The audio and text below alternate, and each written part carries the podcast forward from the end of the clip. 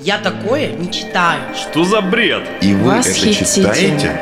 Вот Я такое это не читаю. книга! Зачем ты вообще такие книжки в руки берешь? Не рекомендую. Это неинтересно. Рекомендую Ты что, правда это книгу. собрался читать? Да кто сейчас читает? Это спорно. Подкаст радиостанции Красноярск главный для тех, кто умеет читать. Вместе с Викой Лазаревой спорно о книгах. Возрастное ограничение 18+. Всем привет, с вами Вика Лазарева, и вы слушаете подкаст радиостанции «Красноярск. Главный. Это спорно». До него были довольно яркие женские образы от Ле Фаню. Еще раньше об этом было написано на той самой скучающей вечеринке, где Маришелли изобрела своего Франкенштейна. В конце концов, есть явный прообраз кровожадного Влада Третьего Басараба. А уж сколько было интерпретаций после, но именно Брэм Стокер прославил своего персонажа и дал ему имя – Дракула. Как оккультист, который никогда не был в Трансильвании, создал культового монстра? Почему отношения Дракулы и Мины в кино отличаются от книжных? Почему Дракула не принес Брэму Стокеру больших денег? И как русские повлияли на произведение? Дракула, Брэм Стокер, 1897 год. Об этой книге сегодня спорим с моими гостями Артемом Федоровым и Даниилом Кабалиным. Регалии по привычному опускаем.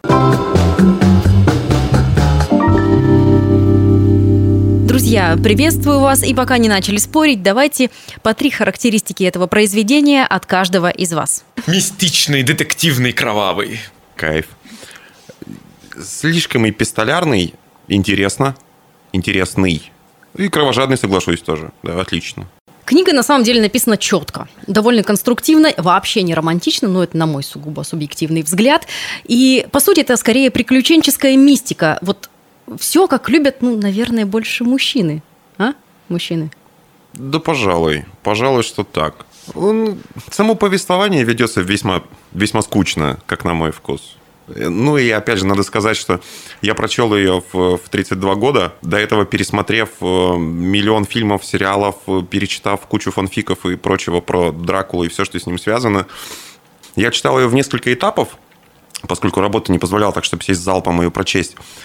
И, ну, наверное, три так, три подхода у меня было. И я после первого, наверное, прошла неделя, я сажусь и, ну, начинаю читать, и потом такой, так, что было в оригинальной книге, а что я помню из того сериала, из того фильма, из того фильма. То есть не, не хватило текущего современного способа повествования сериально-фильмового, к которому мы к текущему возрасту уже привыкли. Да и в книгах, наверное, в современных тоже как-то поживее все описано.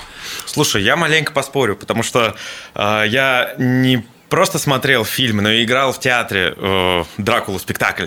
По сравнению со спектаклем даже мне почему-то больше понравилась книга на самом деле. Ну, то есть это два разных жанра совершенно. Я не могу сказать, что ну, типа э, один лучше, другой хуже. Нет, это совершенно другое направление. И мне как раз-таки понравилось, что книга написана э, эпистолярно, да, как ты говоришь. Для меня это просто отрывки из дневников, отрывки газет, отрывки каких-то сообщений друг к другу. И я увидел в этом такую детективную историю, почувствовал, как будто бы Стокер э, сделал со мной интерактив, как с читателем.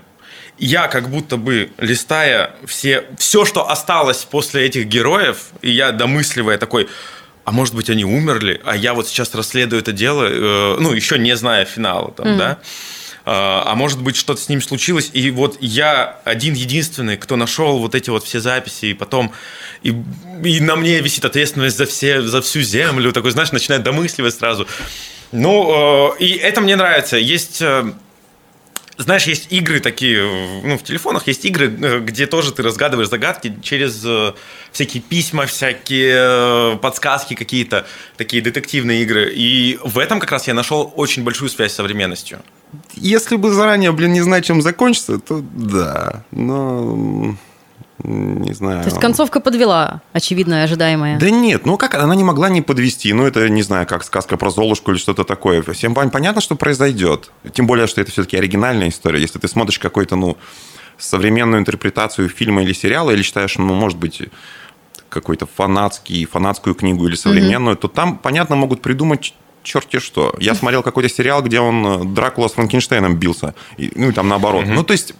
намешать можно чего угодно. Здесь же ты понимаешь, что ты все-таки читаешь оригинальную историю.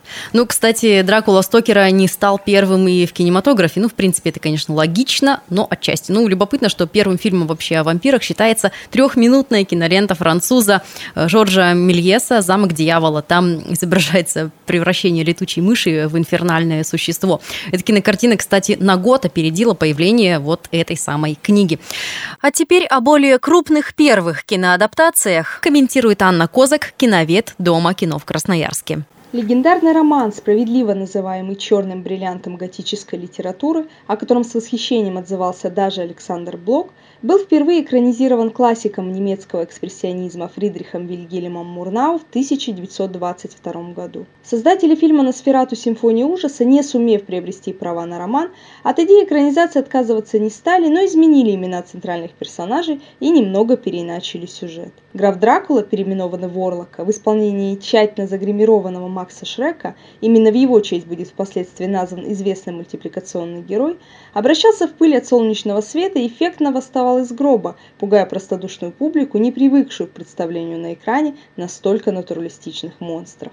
Образ получился настолько жутким, что породил известную легенду. Суеверные зрители заподозрили, что в главной роли снялся настоящий вампир. Американцы обходные пути искать не стали, честно купили права на роман и в 1931 году представили публике свою версию, правда основанную не столько на книге Брэма Стокера, сколько на ее адаптации для Бродвея. Тем не менее, фильм Тода Браунинга сохранил дух первоисточника, представив на экране конфликт между западным рациональным подходом и вековыми восточными суевериями. Чарующий взгляд и гипнотическое движение рук статного венгра Беллы Лугоши стали впоследствии его визитной карточкой. Тонкий эротизм, пронизывающий отношения Дракулы и его экранных жертв стал отныне неизменной составляющей вампирского образа.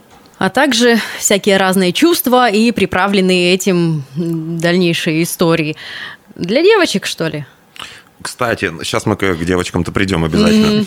Mm-hmm. По поводу ну вот, монстра и вообще того, как он написан. Вот это, кстати, было в книге круто. Потому что все, что я видел и смотрел пост, я ничего, к слову, не читал про Дракулу, mm-hmm. кроме каких-то ну, фанатских коротких историй, их, кажется, так и называют, фанфики где-то мне попадались. В основном, ну, естественно, это были сериалы, фильмы разного бюджета и, соответственно, разного пошиба. И там всегда Дракула какой-то э, я не знаю, как сказать, смешной, короче, что ли. То есть он там не монстр. Им, соответственно, вертят в, угоду, ну, вот уже современного сюжета, в угоду второстепенных персонажей. И он где-то вообще какой-то комедиант. То есть в нем от монстра не осталось ничего, что было в оригинале. То есть и побуждения тоже у него какие-то, ну, не монструозные, что ли. То есть он такой, типа, я сейчас вот этому отомщу, значит, над этим посмеюсь, вот ту, значит, не знаю, соблазню. От монстра там ничего нет. А здесь вот еще было. Вот это, пожалуй, круто.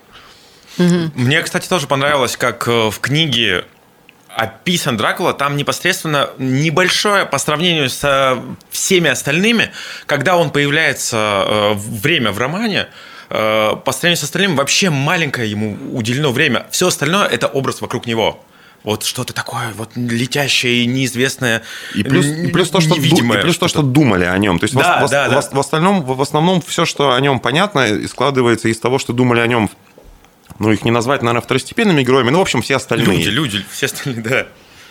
Вот. Так вот, а что там было про девочек? Ну-ка, напомни нам. Ну, про смотрите, да, там про эротизм началась история. Потом вы вспомните преображение э, романтическое вот это в нулевых, когда экранизация Стефани Майер появилась. Э, говорю. Ну, понятно. Ну, Слушай, вот ну, это самом... что за девчачья история? Зачем сам... было превращать брутального вампира, интеллектуала? Там были брутальные вампиры даже в «Сумерках». Ну, они не главные герои, конечно, были, но Время, время диктует. И, и изначально-то он написан для мальчиков, и там этот эротизм для мальчиков очень хорошо проведен через вампирш. Ну, ну поясни. В смысле, ну, там три вампирши вот эти, которые у него сосали кровь, и это было очень эротично, и там прям это эротичная сцена описывается непосредственно в первой части. И такой, начинает действительно, читаешь, и картинки такие, думаешь, Ох, вампирши, вампирши, я бы...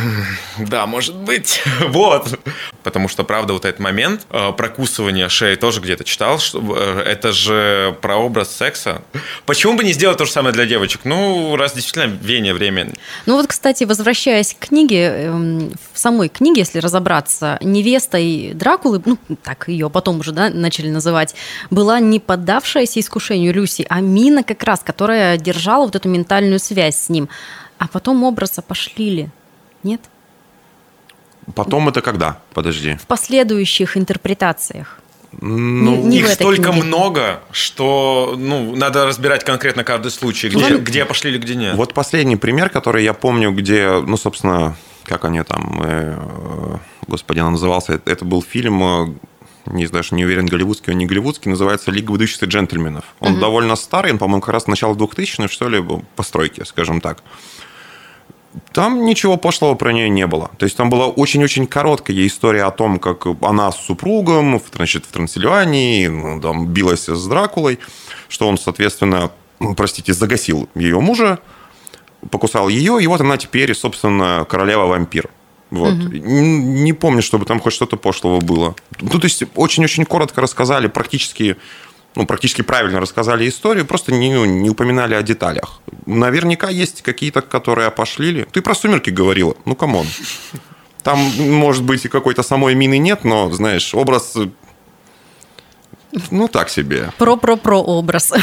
Я бы уже так сказала, наверное. Очень издалека. А В момент публикации Дракуле на самом деле пришлось конкурировать с еще одним романом ужасов, книгой «Жук» Ричарда Марша. И Дракула ей проиграл на самом деле в то время. «Жук» — это тоже готическая страшилка, и модные тогда темы гипноза и страх колониальных завоевателей перед угнетенными народами оказались популярнее малознакомого прежде образа вампира. Но теперь вот э, о победившем романе вообще мало кто помнит, а на русский книга вообще не переводилась. То есть книга сначала не зашла, я сейчас о Дракуле, а потом стала культовой. Как думаете, когда случился этот переломный момент? Ну вот ты сказала про страх а, перед там колониальни... Перед угнетенными да. народами, да. Да. А, возможно, есть страх, в принципе, у всех людей, что есть какая-то сила, которая может нас поработить. И всех, и, ну, то есть, заразить всех. О, коронавирус, привет, да? Вот он, страх перед э, какой-то, какой-то вот силой непонятной, неизвестной нам. Как с ней бороться наукой. Вот то же самое по факту и происходило там. Пришел Ван Хельсинг с, как- с каким-то набором научных знаний, тогда только что открывшегося там переливания крови, эм, очень модного гипноза и так далее и тому подобных вещей. А, И они тогда боролись с неизвестной силой передовыми технологиями своего времени. Сейчас происходит то же самое, по факту. А еще, кстати, возможно, возможно, некоторый налет романтизма повлиял. Ну, сама по себе и история. То есть, если представить, что... То есть, с одной стороны, это страх, которым часть людей действительно боится быть порабощенным. Но это же не как коронавирус. Ты заболел и помер. Ну, возможно, здесь страх перед смертью. Нет? Нет, это как раз, собственно, я про другое говорю. Страх перед смертью точно присутствует, но все-таки они же не помирали после укуса. Ну, то есть, вернее, не все. То есть, могло и не убить. Я про, про романтизм, который следует вдогонку за тем, чтобы стать вампиром. То не А, обязательно, да. Для некоторых это не обязательно что-то плохое. То есть, во-первых, ну, некоторая мистика и вот э, такая около кошмарная история с укусами, кровью, гробами, землей, с самой, э, ну, э, история Трансильвании, как о месте, в котором ну, история родилась. э, В котором автор никогда в жизни не был. Ну и ничего особенного. А зачем? Вот, да. А зачем действительно? Тем более, что, ну, хотя я не знаю, я хотел сказать, блин, есть же Google, а потом такой, блин, а в его время не было Google, чтобы посмотреть. Нет, ну в его время был другой Google, он пользовался другими заметками, поэтому ему не обязательно было посещать это все дело. Вот. Так что некоторый романтизм тут тоже присутствует. Плюс тайна. То есть потом ты такой, значит, днем тебе не выйти, только ночью. Вот это вот все, вот эта мистика, она многих привлекает и в текущий момент. Кстати, был момент в книге, когда Дракула укусил Мину, вот эту э, главную героиню, э, жену э, Харкера, и э, он, э, Харкер сказал, что Мина, если ты не вылечишься, тогда я пойду за тобой. То есть я тоже стану вампиром. Вот. И вот тот самый романтизм, который... То есть это уже не женский романтизм, а мужской романтизм. Включился. И, и будут они, значит, во веки веков. Да, да, да, да, да. Распространять этот род. Шикарно. А, любопытно, на самом деле, на первым языком иностранным для Стокера был русский, на который переведена была книга. Больше того, в 1912 году в Москве вообще издали своеобразный приквел для Дракулы. Продолжаю тему русских. По одной из версий, вот мы уже начали, да, что изучал Гугла не было, но были другие варианты.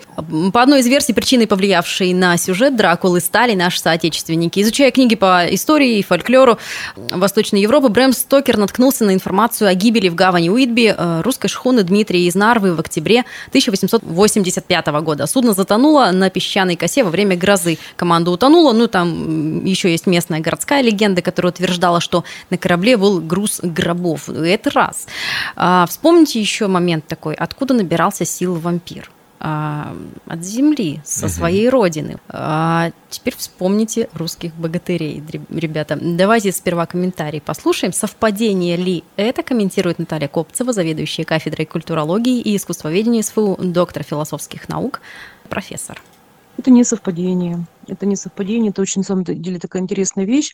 С точки зрения традиционной культуры Земля берет свою силу от тех мертвых, которые, которых в нее хоронят. Получается, что умершие люди, которые превратились вот в этот плодородный слой Земли, действительно нас питают. Мать сыра Земля. Известно, что был такой период в истории культуры, когда умершие получали позу эмбриона. То есть в прямом смысле слова вот этот умерший человек превращался вот в этого будущего младенца, которому предстоит возродиться вот в лоне матери Земли. Поэтому вот эта двойственная сущность Земли, как кормилицы и как как всеобщей кормилицы, как всеобщей могилы, вот она э, в таких вот разных уже потом форматах и проявляется. Вот известно, что когда евреи находились в изгнании, то из Израиля им присылали мешочек землей, чтобы хотя бы вот э, похоронили их, хотя бы глаза можно было бы засыпать э, родной землей. Вот. Известно, что э, некоторые, например, те же самые славянские народы полагали, что землей можно раны лечить. В мифологии более развитых культур, которые нам хорошо известны, например, Древней Греции, богиня земли Диметра она одновременно а, как бы богиня а, живых и питает их своим хлебом, и она одновременно богиня мертвых, потому что вот все люди возвращаются в нее после смерти. То есть это такой очень мощный образ, и у него как бы очень много разных ингредиентов. Так может Дракула все-таки более человечный, и этот образ несет в себе гораздо большее?